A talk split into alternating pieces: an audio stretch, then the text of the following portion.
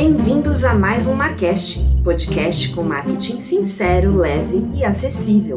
Hoje a gente vai entrar na onda, a gente vai falar de memes, de dancinhas, de números místicos de postagens que vão te fazer explodir naquela super rede social, das hashtags mágicas que vão fazer você bombar. Bem-vindos ao mundo do marketing da modinha. Eu sou a Van. Eu sou a Rai. E aqui a gente vai falar só de modinha hoje, tá? Porque a gente tá assim, a gente entrou na onda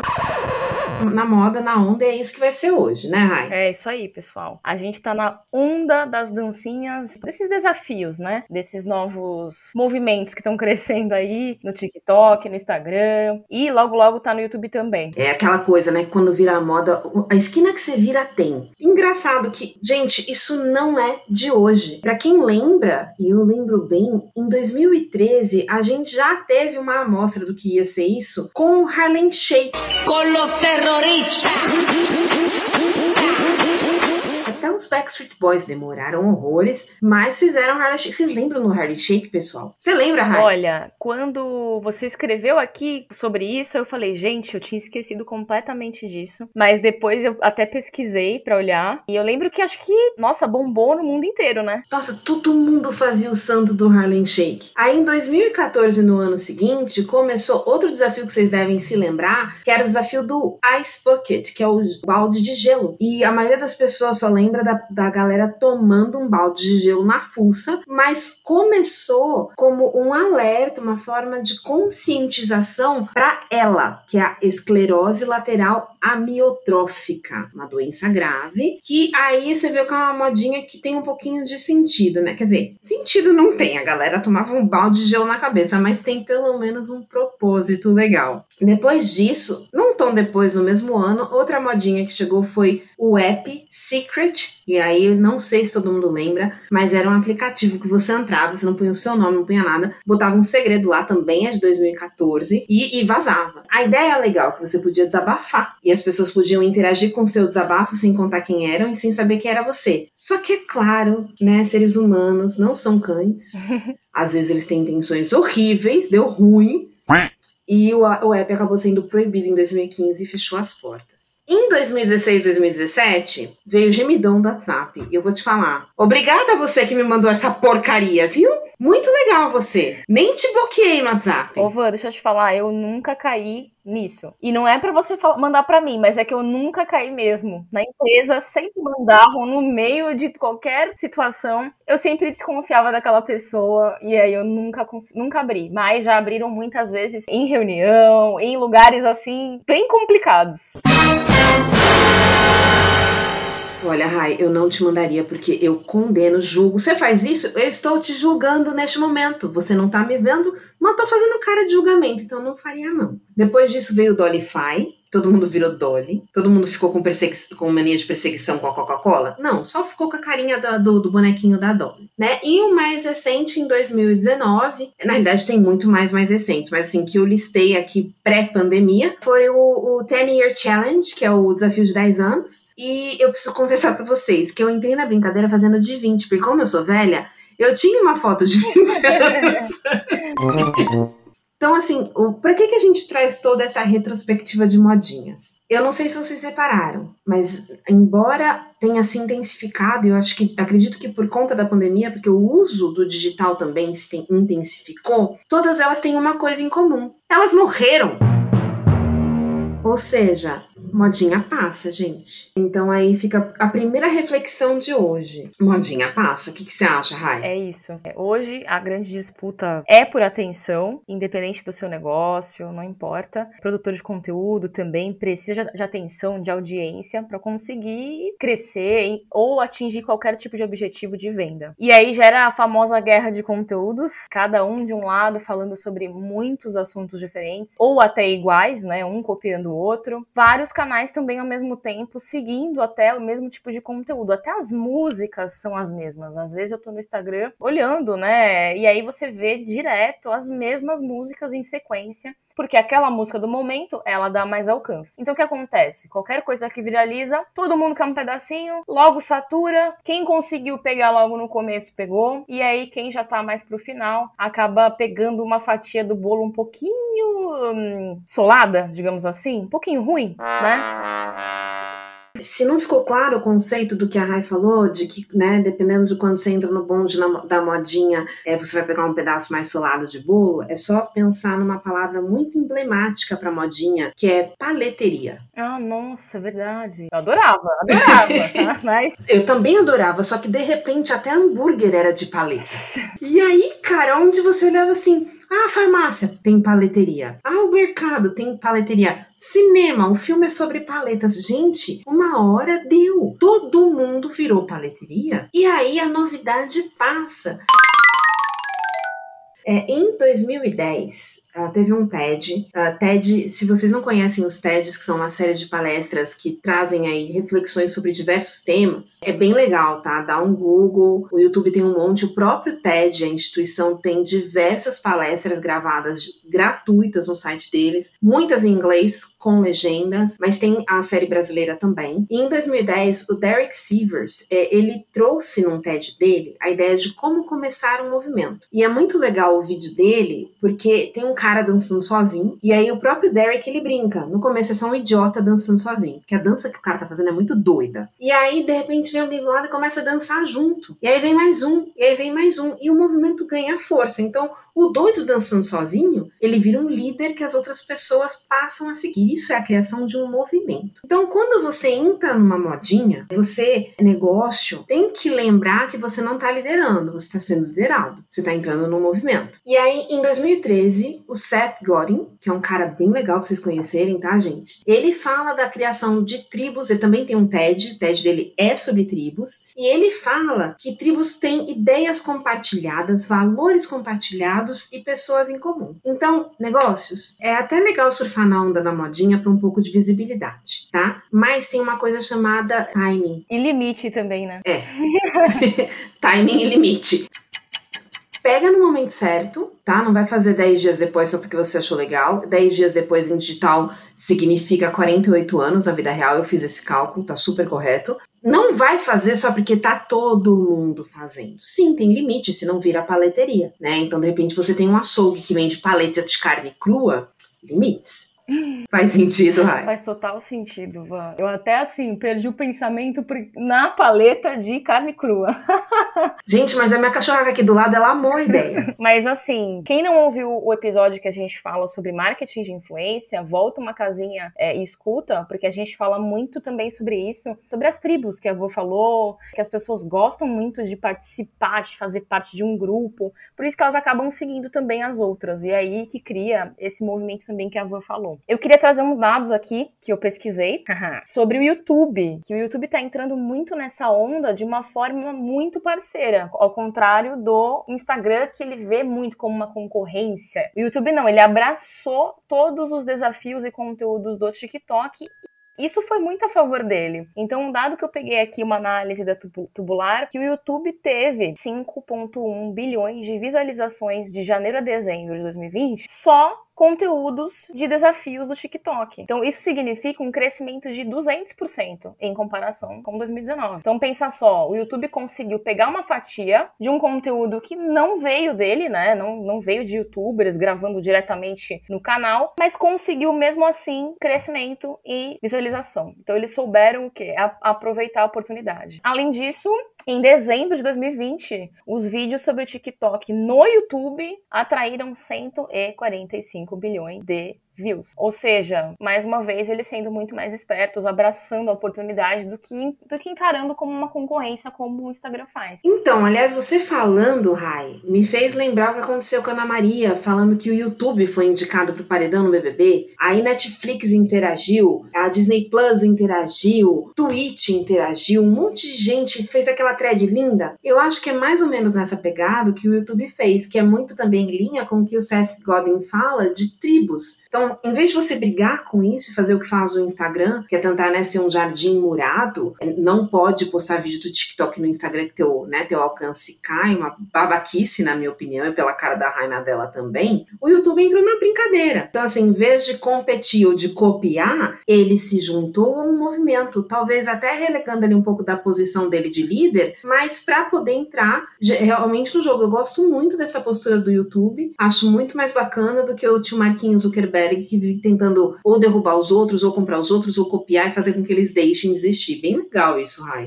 Bom, fica claro aqui nosso descontentamento com o tio Mark, né? Porque ele realmente dificulta bastante o alcance das pequenas empresas, pequenos negócios, produtores de conteúdo. Não tô falando mal da ferramenta, do canal, né? Porque é ótimo. Mas, por outro lado, assim, a agressividade da concorrência é muito grande, então ele sempre corta o que ele pode cortar para trazer o usuário para o Instagram. Não que seja errado, mas existem outras formas de fazer isso, que nem a avó falou do, do YouTube. Também concordo, Van. É, e querendo ou não, é só uma moda que está demorando a passar, mas o Instagram, o Facebook, eles também são modas, né?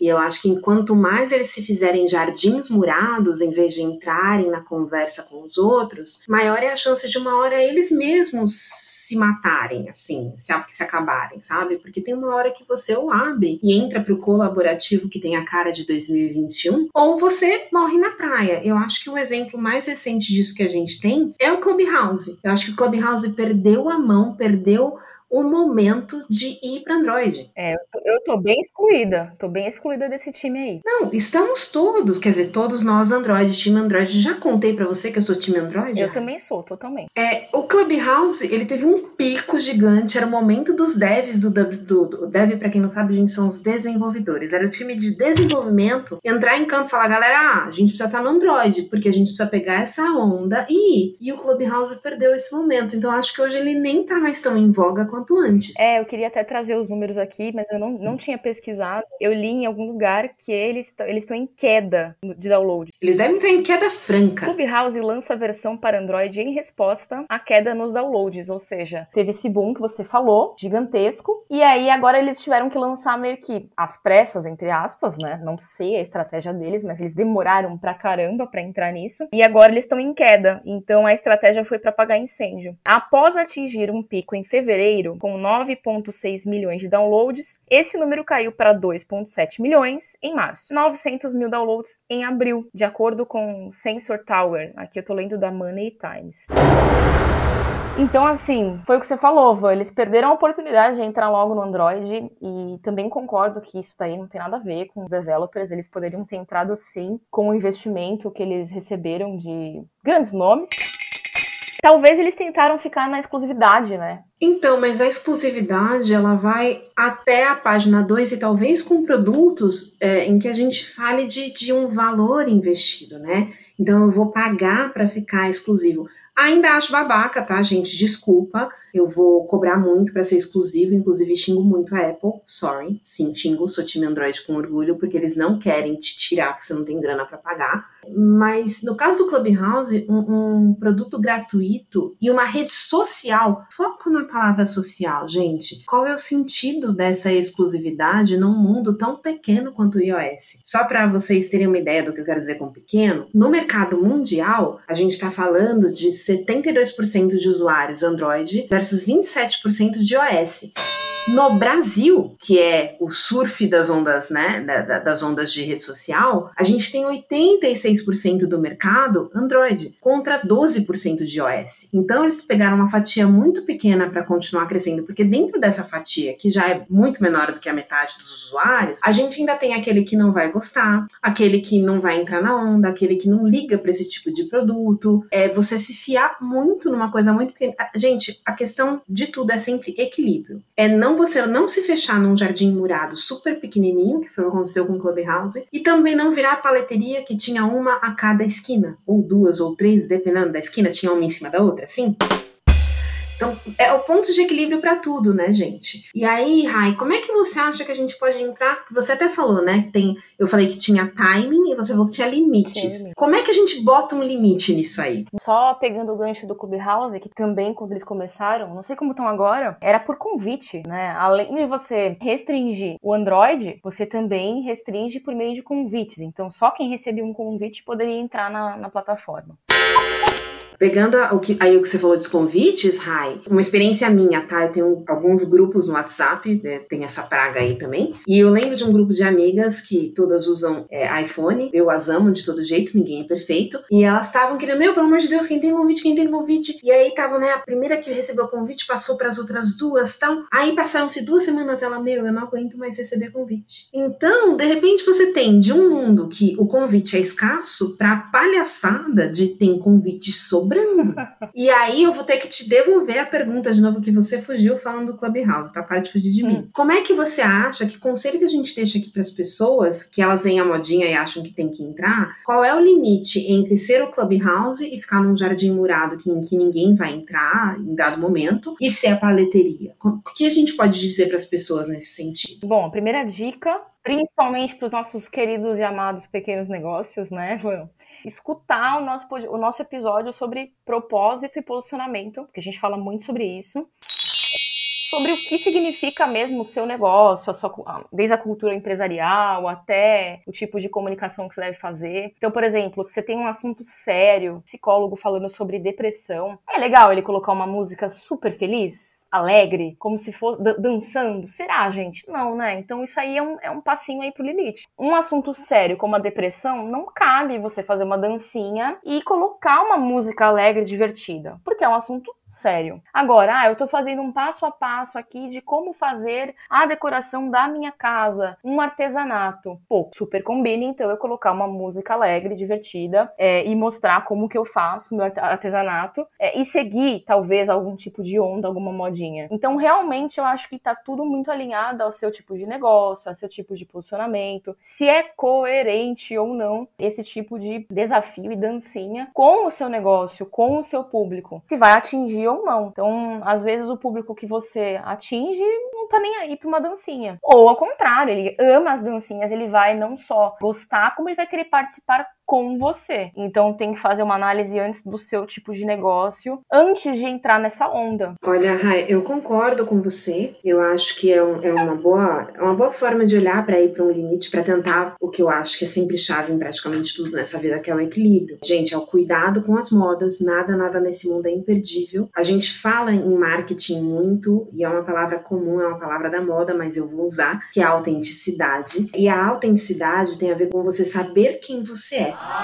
Como ser humano, sim, mas também como negócio, né? Especialmente os pequenos negócios, gente. A gente sabe onde a gente está e onde a gente quer chegar, o que, que a gente é, o que, que a gente defende, o que a gente não defende. Acho que o exemplo que a Rai deu do psicólogo, é, falando de depressão com a musiquinha alegre, é bem, bem interessante, que é bem ilustrativo disso. E aí, o equilíbrio vai muito em linha de você entender. Isso tem a ver comigo? Isso fala do que eu quero falar? Conversa com o meu público é adequado para esse momento? Na dúvida, respira, vai pegar um café, pensa um pouquinho, não sai na loucuragem, né? Porque senão, de novo, paleteria. Ao mesmo tempo, também não fica fechado no teu mundinho falando só com você mesmo, porque a gente tem o Clubhouse. Então, lembra que o marketing, assim como as redes sociais, ele é uma questão de conversa, você levando um produto para o mercado. Você não pode ser igual a todo mundo, porque não vai ter nenhum diferencial, mas você também não pode ser tão diferente que as pessoas não consigam te alcançar. Fica esquisito, porque o que a gente fala do social, da construção de tribos, da participação de movimentos, é você entender onde cabe você entrar, onde não cabe. Então, acho que o exemplo do psicólogo com a música feliz para falar de depressão, que é um assunto super sério, é um ótimo exemplo. Eu gosto bastante. É, além disso, também, uma coisa que a gente já falou em outros episódios é a gente acabar ficando refém daquela rede, daquele canal. Eu tentar construir um conteúdo de qualidade focado na dancinha, deveria ser ao contrário. Bom, eu quero falar sobre os meus bastidores. Ah, então acho que cabe colocar uma, uma um tipo de uma dancinha ou um desafio aí. Trabalho numa loja de roupas, então acho que Fica legal eu fazer um desafio de vários looks? Sim, aí cabe, né? É, você consegue adaptar e, enxergar o seu negócio dentro daquilo. Agora, ao contrário, você pensar no formato antes do, da sua qualidade, do seu conteúdo, do seu negócio, não faz sentido que você fica refém daquilo e aí vira um, um ciclo vicioso que você não consegue sair. Então, assim, minha maior dica é não fique refém das redes, dos canais. Faça o seu plano aí de comunicação, a sua estratégia, e não importa o tamanho do seu negócio,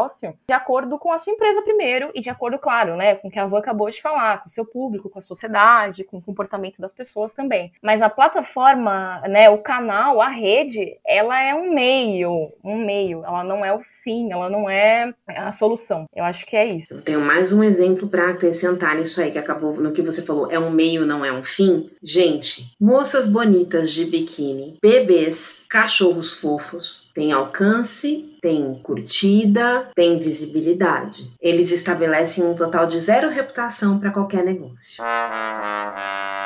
É o cachorro talvez um pet shop, a moça de biquíni talvez uma moda praia, tá? O bebê talvez uma propaganda de fralda. Fora disso, não. Cuidado para não usar dessas modas como ferramentas para alavancar curtidas vazias. Você está na rede, como a Rai disse, ela é um, um, meio, não um fim. Você não está ali numa competição de popularidade. Você está ali para estabelecer um nome, para estabelecer reputação, para conversar com o seu público. Cuidado, tá bom? Cuidado, porque às vezes é apelação só para entrar numa onda que não tem nada a ver com você. Então, esse exame interno faz bastante sentido. Eu também acho, Van. Se eu pudesse dar algumas palavras para fechamento é a parte de coerência, o limite, o seu posicionamento, sempre pensar no seu público e não ficar refém mesmo das redes. Não sei se você acrescenta mais alguma coisa para fechar.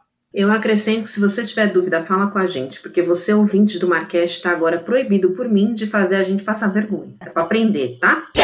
Tem aqui na nossa descrição as redes sociais da RAI, as minhas, a gente está sempre aberta para perguntas. Vamos trocar uma ideia. Chega de passar vergonha. Vamos passar a mensagem certa. Vamos passar a mensagem certa, vamos passar cartão para o cliente, não vamos passar vergonha. Isso aí, gente, sem passar vergonha, tá? Se você escuta o nosso podcast, o Marcast, que é mais acessível super didático, não tem como você passar vergonha com essas nossas dicas. É isso aí. Eu não passo fome, porque eu vou falando de comida. Eu não tinha falado de comida ainda. Você parou? Não falou. Impressionante. Agora falei. Então eu não passo fome, você não passa vergonha, a gente passa um tempo gostoso aqui conversando. Tem dúvida, procura a gente. Pessoal, qualquer dúvida, entre em contato. Brincadeira. Qualquer dúvida, manda um feedback pra gente no nosso Instagram, no nosso LinkedIn. Como a Van falou, nossas redes sempre estão nas descrições, tanto do episódio quanto do Marcast. Então, acho que é isso. É isso sim, pessoal. Para quem ouviu até aqui, fica o nosso